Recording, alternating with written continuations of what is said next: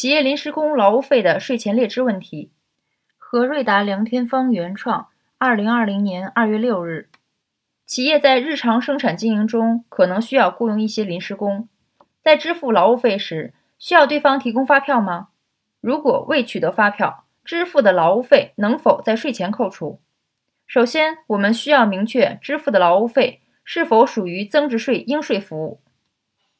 根据财税二零一六三十六号财政部、国家税务总局关于全面推开营业税改增值税试点的通知第一条的规定，在中华人民共和国境内（以下称境内）销售服务、无形资产或者不动产（以下称应税行为）的单位和个人为增值税纳税人，应当按照本办法缴纳增值税。财税二零一六三十六号文第十条。对第一条的应税行为进行了解释。销售服务、无形资产或者不动产，是指有偿提供服务、有偿转让无形资产或者不动产。同时，第十一条对第十条的有偿进行了解释。有偿是指取得货币、货物或者其他经济利益。因此，临时工提供的有偿劳务服务属于增值税应税服务。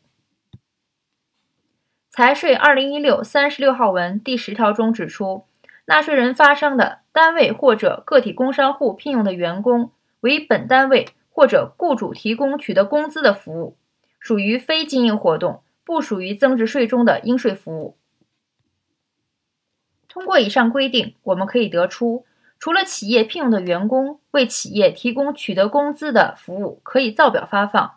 不需要开具发票外，其他为单位提供的有偿劳务服务，应该按规定缴纳增值税，同时提供正规发票。如果企业雇佣临时工支付的劳务费未取得发票，其相关支出能否在税前扣除？国家税务总局公告二零一八年第二十八号《国家税务总局关于发布企业所得税税前扣除凭证管理办法》的公告第五条规定，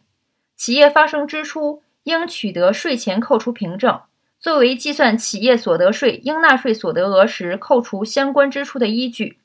所以，企业雇佣临时工支付的劳务费，如果未取得发票等其他税前扣除凭证，其相关支出不能在税前扣除。对于劳务费金额不超过增值税相关政策规定的起征点的，国家税务总局公告二零一八年第二十八号文第九条中也做了特殊规定：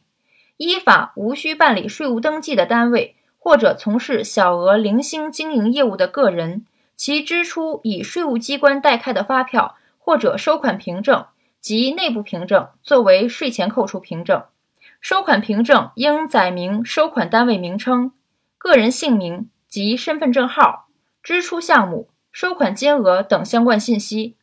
所以企业雇佣临时工支付的劳务费不超过增值税起征点的，也可以无需开具发票，以企业的收款凭证及内部凭证作为税前扣除凭证。